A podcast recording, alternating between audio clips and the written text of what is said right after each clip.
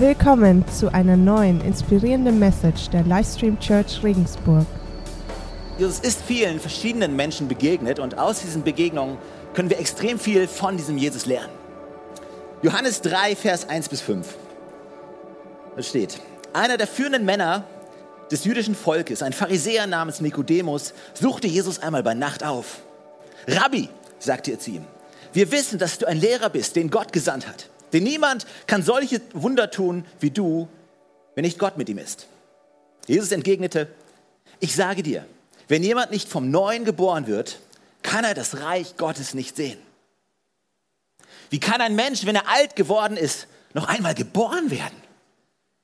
Ich sehe quasi diesen Gesichtsausdruck auf seinem Gesicht, während er dieses sagt, äh, warte mal, Jesus, warte mal, wie, wie kann ein Mensch, wenn er neu geboren wurde, wie kann er noch mal neu geboren werden? Wandte Nikodemus ein. Er kann doch nicht in den Leib seiner Mutter zurückkehren und ein zweites Mal auf die Welt kommen.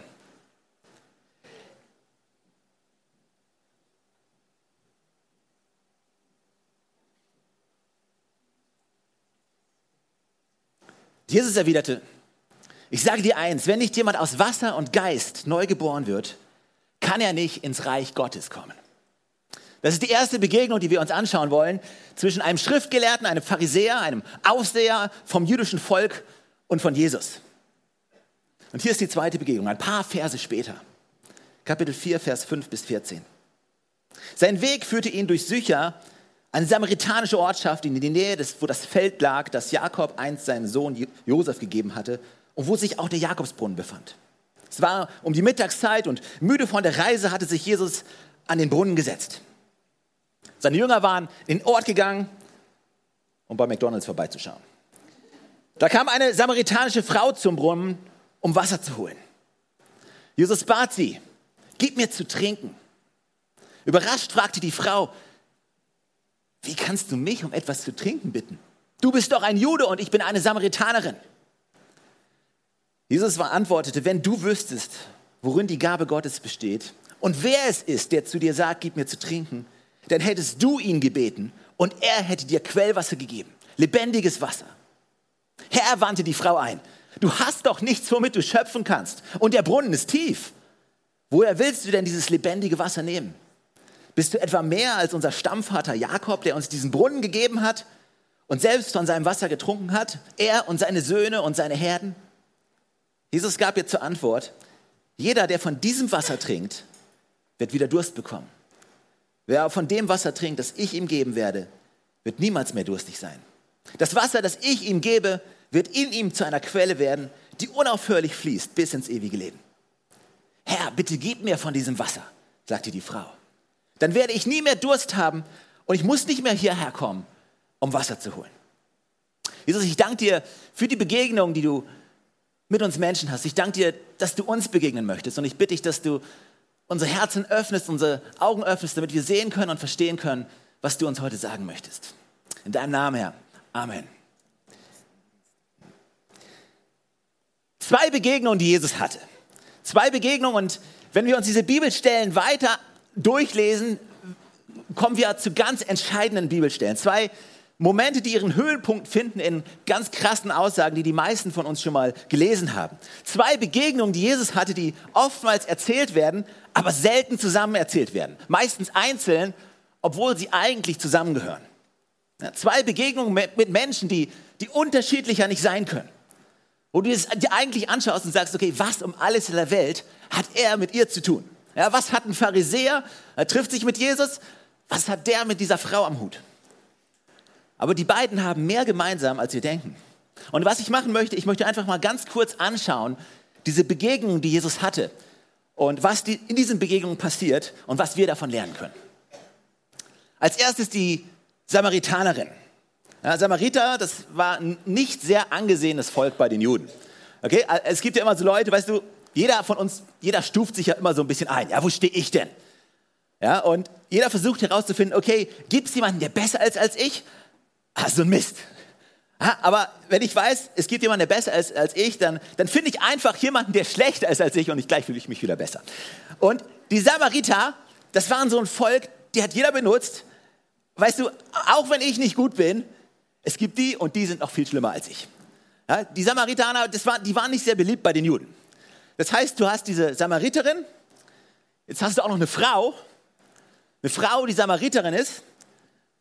Und die meisten Bibellehrer, die meisten Kommentatoren vom Neuen Testament, die diese Bibelstelle lesen, die werden dir sagen, dass, das war nicht einfach nur eine normale Frau, sondern sie war eine Ausstößige. Sie war sogar unter den Samaritern, unter den Samaritanern nicht angesehen, weil sie mittags, mitten in der Sonne, zum Brunnen ging, um Wasser zu schöpfen. Ja, normalerweise ging man früh am Morgen oder spät am Abend, wenn es kühl war, aber nicht mittags. Aber sie ging mittags in der Hoffnung, von niemandem gesehen zu werden, in der Hoffnung, von niemandem angesprochen zu werden. Vermutlich auch in dem Wissen, dass wenn ich da hingehe, werde ich vermutlich angemacht werden von den ganzen Leuten. Normalerweise, weißt du, damals zu den Zeiten, die hatten noch nicht so Instagram oder Facebook und all diese Sachen. Das heißt, wenn du als Frau unterwegs warst und du wolltest wissen, was ist der Klatsch, was ist der Tratsch, was geht ab, dann bist du am Brunnen. Ja, Brunnen, das war der Ort, da haben sich alle getroffen, alle sind hin. Einfach mal kurz eine Runde schnacken, kurz Neuigkeiten austauschen und dann gehst du wieder nach Hause. Alright? Das, war der zentrale Ort. Jeder musste dahin. Das heißt, diese Frau, die war am unteren Ende mit ihrer Volksgruppe, am unteren Ende von der Geschlechtergruppe und am aller, aller, aller, aller untersten Ende, was überhaupt nur geht. Also tiefer geht es gar nicht mehr. Und diese Frau kommt zu diesem Brunnen und auch Jesus ist an diesem Brunnen. Und Jesus beginnt ein Gespräch mit dieser Frau über Durst. Spricht über Durst. Und hier ist die Sache. Ich glaube, wir lesen diese Bibelstelle und wir denken über Durst nach, aber weißt du, wir in unserer westlichen Welt, ich glaube, wir haben nicht wirklich eine Vorstellung davon, was Durst eigentlich wirklich ist. Weißt du, für uns ist durstig, ja, ich habe zu viel Salzstangen gegessen und vergessen zu trinken, mein Mund ist echt trocken, ich habe echt Durst. Okay, das ist so der Höchstfall. Oder ich war in der Schule, ich habe Sportunterricht, meine Mama hat mir meine Flasche nicht eingepackt, ich habe Durst. Aber die Lösung dafür ist, ist ziemlich einfach. Ja, entweder du gehst aufs Klo und hältst deinen Kopf unter den Wasserhahn oder du gehst zum Kühlschrank und holst dir ein kaltes Glas Wasser. Ziemlich schnell können wir unseren Durst löschen. Wenn wir über Durst sprechen, dann ist es ja, okay, trockener Mund, gib mir was zu trinken. Hier überall stehen Wasserflaschen rum. Ganz easy. Damals zu der Zeit war Durst noch etwas ganz anderes. In dem Klima, wo sie gelebt haben, zu der Zeit, in der sie gelebt haben, war Wasser etwas extrem Kostbares und Durst etwas wirklich Schlimmes. Das heißt, du musstest an den Brunnen gehen. Und wenn du es nicht geschafft hast, zu diesem Brunnen zu gehen, wenn du krank warst, wenn du eine Witwe warst, wenn du nicht stark genug warst, wenn du niemanden hattest, der sich um dich kümmert, um dir irgendwie Trinken zu bringen, dann war das nicht gut. Das heißt, Durst war ein Problem, war eine Sorge, die allgegenwärtig war damals. Und dann fängt Jesus dieses Gespräch an über Durst, darüber, wie man seinen Durst gelöscht bekommen kann. Ihr, man, man sagt, es gibt nichts Erfüllenderes, als wenn du einen Menschen, der kurz vorm Verdursten ist, Verdursten ist ein extrem schmerzhafter Tod, und wenn du einer Person, die kurz vorm Verdursten ist, gibt es wohl nichts Besseres, als wenn du dieser Person ein kleines bisschen Wasser gibst. Das ist ein enormes Gefühl der Zufriedenheit, ein Erlebnis von, hey, mein Durst wird gestillt, etwas passiert in mir. Und er spricht darüber mit dieser Frau und dann sagt er noch, hey, hör mal, ich will das Ganze noch eine Stufe weiterführen. Jetzt sprechen wir nicht nur über den Durst, den du von außen löscht, sondern ich spreche davon, dir ein Wasser zu geben, was innerlich in dir zu einer Quelle wird, was dich innerlich erfüllen wird, wie alles, nichts, was du dir irgendwie in deinem Leben vorstellen kannst. Nichts von außen. Egal wie weit du läufst, egal wie kühl und wie frisch das Wasser ist, egal ob es die beste Quelle der Welt ist, nichts ist vergleichbar mit dem, was ich dir geben werde. Eine tiefe innere Zufriedenheit, die von innen herauskommt. Und ist es nicht das, wonach wir uns auch sehen? Ist, es nicht diese, ist das nicht die Suche der Menschheit? Jeder Mensch ist irgendwie auf dieser Suche nach tiefer innerer Erfüllung, nach tiefer Zufriedenheit, dass diese Sehnsucht gestillt wird. Jeder von uns ist auf der Suche, diese Erfüllung zu finden. Und das ist das Gespräch, was Jesus mit dir führt. Und dann wechselt Jesus auf einmal das Thema. Vers 15 bis 18. Lass uns kurz lesen. Die Frau sagt, Herr, gib mir von diesem Wasser. Dann werde ich nie mehr Durst haben und muss nicht mehr hierher kommen, um Wasser zu holen. Und ich denke mir, hey, das ist ja der Hammer. Hey Jesus, du bist so clever. Hey, du bist so clever. Du hast, du hast es quasi alles, du hast es perfekt rausgespielt. Ja, alles, was du jetzt noch machen musst, ist den Fuß hinhalten und der Ball geht direkt ins Tor. Ich meine, sie hat dich quasi danach gefragt, dir, ihr von dir zu erzählen, ja, dass du der Retter bist, dass du der Heiland bist. Sie fragt dich ja danach. Ja? Sie sagt, gib mir dieses Wasser. Was du machen musst, jetzt kannst du loslegen. Jetzt ist dein Moment gekommen, Jesus. Und hier ist, was Jesus sagt. Geh und ruf deinen Mann, entgegnete Jesus. Und komm mit ihm hierher. Die Frau sagt, ja, ich habe keinen Mann. Und er sagt, ja, das stimmt. Du hast keinen Mann. Fünf Männer hast du gehabt und den du jetzt hast, ist es nicht dein Mann. Da hast du die Wahrheit gesagt. Und ich denke mir, okay, okay, entweder es war extrem heiß gewesen an dem Tag, okay, oder Jesus hat irgendwie Probleme, Gespräche am Stück zu führen. So ein Gedanken durch. Es, es gibt ja so Leute, ja, du, du redest mit denen irgendwie, und auf einmal wechseln sie das Thema und du denkst, ah, ich glaube, man meint jetzt die Frauen. Nein, nein, nein. Also, weißt du, ich denke mir, Jesus, was um alles in der Welt machst du da? Warum wechselst du denn jetzt das Thema? Das war doch deine Chance.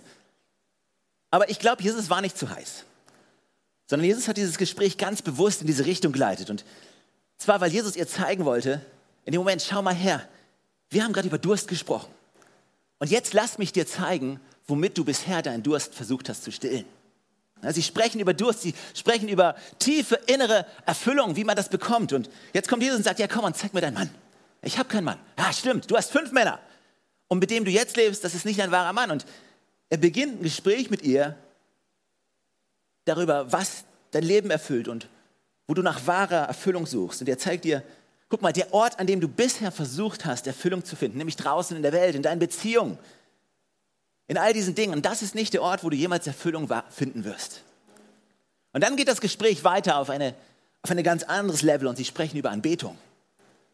Und die Frau hat ein Gespräch mit ihm über, da, über das Thema, was, was heißt es wirklich anzubeten? Und es endet in dieser Bibelstelle, wahre Anbeter beten Jesus an, beten Gott an in Wahrheit und im Geist. Jeder hat vielleicht schon mal diese Phase gehört. Das ist diese Vorgeschichte, das heißt dieses Gespräch über Durst. Du hast ein Gespräch über, was erfüllt dich? Wo suchst du nach Erfüllung? Und auf einmal geht es hin zu Anbetung. Warum jetzt Anbetung? Warum Anbetung? Weil Jesus wusste, der Ort, an dem du nach Erfüllung suchst, das ist auch der Ort, das ist auch das, was du anbeten wirst. Ja, die eine Sache, von der du dir versprichst, dass sie dich erfüllt, dass sie deine Bedürfnisse stillt, wird automatisch zu der Sache, die du anbeten wirst. Es gibt einen amerikanischen Autor und Schriftsteller, David Foster Wallace. Und er hat es so gut ausgedrückt. Er ist, er ist kein Christ, aber er hat eine Ansprache gehalten an einer, auf einer Graduation-Abschlussparty an einer Universität in den USA und er hat Folgendes gesagt, ich gebe euch einen kleinen Auszug. Jeder betet an. Jeder betet an. Was wir anbeten, ist dabei unsere einzige Wahl. Und der überzeugende Grund, um vielleicht eine Art von Gott als Ziel der Anbetung zu wählen, ist, dass so ziemlich alles andere dich bei lebendigem Leibe verzehrt. Wenn du Geld und Materielles anbetest, wenn du daraus den Sinn deines Lebens ziehst, dann wirst du nie genug haben können und nie das Gefühl haben, genug zu haben. Das ist die Wahrheit. Oder bete deinen eigenen Körper, die Schönheit und den sexuellen Reiz an und du wirst dich immer hässlich fühlen. Und wenn sich die Zeit und das Alter bemerkbar macht, wirst du tausend Tode sterben, bevor du von deinen Liebsten gepflanzt wirst. Bete die Macht an und du wirst dich schwach und ängstlich fühlen und wirst immer mehr Macht über andere brauchen, um deine eigenen Ängste betäuben zu können. Bete bitte deinen Verstand und deinen Ruf, intelligent zu sein an und du wirst dich am Ende dumm und wie ein Betrüger fühlen, der immer kurz davor steht, entlarvt zu werden. Jeder von uns betet an. Wo auch immer du Erfüllung suchst, das wird automatisch das, was du anbeten wirst. Und Jesus sagt, hey, du hast bisher am falschen Ort gesucht, nach dieser Erfüllung. Deswegen hast du angefangen, die falschen Dinge anzubeten. Und die Frucht in deinem Leben ist das, weil du am falschen Ort nach Erfüllung gesucht hast.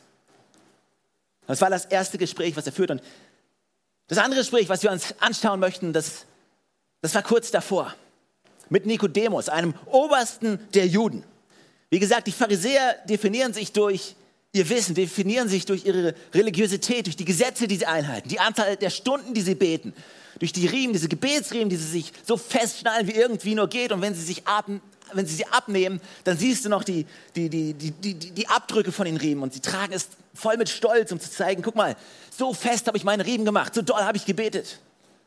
Das heißt, ihre Prämisse war, ich habe Teil am Reich Gottes, wenn ich hart arbeite, wenn ich möglichst viel tue, wenn ich möglichst viel Tradition, Religion mich hingebe, dann, dann, dann, dann habe ich Anteil am Königreich Gottes. Und er kommt zu Jesus und also hier ist die Sache, normalerweise, wenn Jesus irgendwie eine Begegnung mit Pharisäern hat, dann endet das normalerweise nicht gut.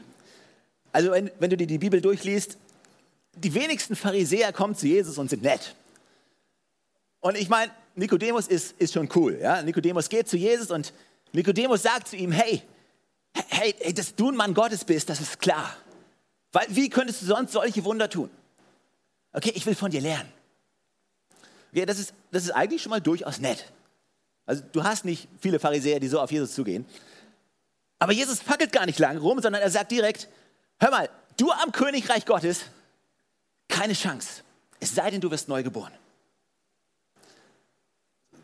Keine Einleitung, kein, ah ja, du hast dir recht und ah, du bist nett und Vollgas, ja, bumm. Und der Typ, weißt du, du kannst es wirklich sehen. Du kannst es wirklich sehen, wie förmlich so eine Wolke über seinem Kopf steht, wo steht, warte mal, Jesus, warte mal, jetzt, ich bin ein bisschen verwirrt. Ich bin ein bisschen verwirrt. Warte mal, echt, ich, ich will ja lernen, aber es ist ein bisschen verwirrend. Was sagst du denn da jetzt? Und Jesus sagt, hey, du hast keinen Anteil an Reich Gottes, es sei denn, du wirst neu geboren. Und nach einer kleinen Pause, die da nicht so steht, aber ich mir denke, nach einer kleinen Pause sagt er dann, ja Jesus, das geht doch gar nicht. Das ist ja nicht möglich. Und Jesus schaut ihn an und sagt, ja genau, genau das ist mein Punkt. Und er denkt sich, aha. Aber hier ist die Sache. Er hat versucht, seinen Anteil am Königreich Gottes sich zu erarbeiten. Durch seine Leistung, durch wie gut er ist. Und Jesus packt ihn direkt am Schlewittchen und sagt, mein Freund, am Königreich Gottes kannst du nicht teilhaben, weil du so gut bist, weil du so lange betest, weil du so religiös bist, weil du so gesetzlich bist. Der einzige Weg, der einzige Weg am Königreich Gottes teilzuhaben, ist durch die Gnade Gottes. Sie wurde dir gegeben als Geschenk. Hast du dich entschieden, geboren zu werden? Nein, es war ein Geschenk. Es wurde dir gegeben ohne dein Zutun. Und genauso ist es, wenn du neu geboren wirst, wenn du dein Leben Jesus gibst, wenn du dein Leben Gott anvertraust, dann ist es wie eine Neugeburt. Und was es quasi beinhaltet, es gibt nichts, was du tun kannst. Ja, du, du kannst dich nicht definieren oder deinen Wert definieren, wie religiös du arbeitest und mitwachst. Und wisst ihr, das ist so wichtig für uns zu verstehen, weil so viele Christen arbeiten, sind in der Kirche und machen mit und machen mit und machen mit und, und definieren sich und ihren Wert und ihre Beziehung zu Gott, wie viel sie in der Kirche machen. Und hier ist die Sache, wisst ihr, wir lieben es viel in der Kirche zu machen. Ja, wir lieben es, ein Haus zu bauen. Aber wir müssen verstehen, das, was uns definiert, ist nicht die Anzahl der Stunden, die ich in die Kirche einbringe. Was dich und mich, was uns definiert, ist Jesus Christus selber. Und was oftmals passiert ist, weißt du, jede Menge Christen, die auf der Suche nach Identität sind, die ein zerbrochenes Ego haben, suchen auf einmal ihre Erfüllung, nicht in Jesus, sondern wie viel ich für ihn tun kann. Sie sind in jedem Meeting, sie bauen auf, sie bauen ab, sie zitieren, sie machen alles und sie definieren sich, oh, ich bin Teil davon. Und dann auf irgendeinen Grund sind sie mal nicht eingeteilt oder können aus irgendeinem Grund mal nicht mitmachen und auf einmal wird ihre ganze Identität in Frage gestellt. Wie? Ich darf nicht mehr singen. Warum? Ist, ist was falsch an mir? Nö, aber das Team wächst und wir gehen nach vorne. Aber ich habe mich doch identifiziert damit, dass ich mitmache. Und jetzt bin ich, jetzt bin ich nicht mehr plan. Und was ist denn deine Identität? Wie viel du machst für ihn oder wer du bist in ihm. Das heißt, du hast zwei Begegnungen und diese Begegnung endet auf diesem absoluten Höhepunkt. Johannes 3, Vers 16. Denn so sehr hat Gott die Welt geliebt, dass es einen einzigen Sohn gab, damit jeder, der an ihn glaubt, ewiges Leben findet, gerettet wird und nicht verloren geht. Und das alles nur aus Gnade. Was haben die beiden gemeinsam? Was hat die Samaritanerin gemeinsam mit diesem Schriftgelehrten? Beide haben am falschen Ort nach Erfüllung gesucht. Die eine suchte draußen in der Welt. Was kann die Welt mir bieten? Karriere, Finanzen, Beziehung. keine Ahnung. Und weißt du, das muss nicht mal schlecht sein. Weißt du, wir reden nicht drüber, ja, die böse, böse Welt und die nach Karriere sucht. Weißt du, ich, nein, ich glaube, Gott hat nichts dagegen, dass du Karriere machst. Gar kein Thema. Gott hat nichts dagegen, dass du Geld hast. Und Gott hat kein Problem damit, wenn du Erfolg hast. Die Frage ist nicht, hast du Erfolg oder nicht, sondern die Frage ist, was erfüllt dich? Und wenn du am falschen Ort suchst, dann wirst du automatisch das Falsche anbeten. Und weißt du, alles in dieser Welt ist nun mal vergänglich. Nichts, was in dieser Welt ist, hat ewiglich Bestand. Der Einzige, der gestern, heute und für alle Zeit dasselbe ist, der über allem steht, das ist Gott selber. Und wenn du ihm dein Leben gibst, dann wirst du in Ewigkeit Bestand haben. Und das ist dieses Wasser, dann wirst du dieses Wasser haben, was lebendig ist, was die Erfüllung gibt. Sie hat in der Welt gesucht und er hat in Gesetzlichkeit gesucht, in Tradition, Religion. Aber Tradition und Religion werden dir niemals das geben können, was nur Jesus dir geben kann. Definiere dich nicht durch das, was du tust für ihn, sondern lass dir dieses Geschenk der Errettung geben. Aus freien Stücken.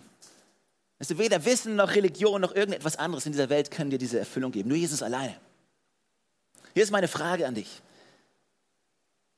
Wie hat Jesus dieses Gespräch begonnen mit der Frau? Wie hat Jesus das Gespräch begonnen? Warum hat Jesus dieses Gespräch gesucht mit der Frau? Weil er durstig war. Okay, alright. Lass mich dir helfen. Er ist Gott. Seit wann hat Gott Durst? Der Grund, warum Gott Durst hat, ist, weil er Mensch geworden ist. Und warum ist er Mensch geworden? Weil er ein Gespräch mit der Menschheit beginnen wollte. Jesus, der Gott in allem gleich war, erniedrigte sich so sehr, dass er einer von uns wurde, der auf einmal Nöte und Bedürfnisse hatte. Warum? Weil er ein Gespräch mit dir führen wollte.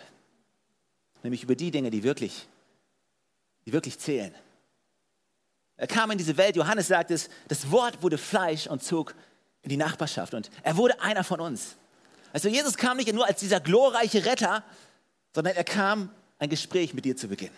Weil er wusste, er kann nur mit dir sprechen, wenn er einer von uns wird. Das ist meine zweite Frage. Kannst du dich noch an einen zweiten Moment erinnern, wo Jesus Durst hatte?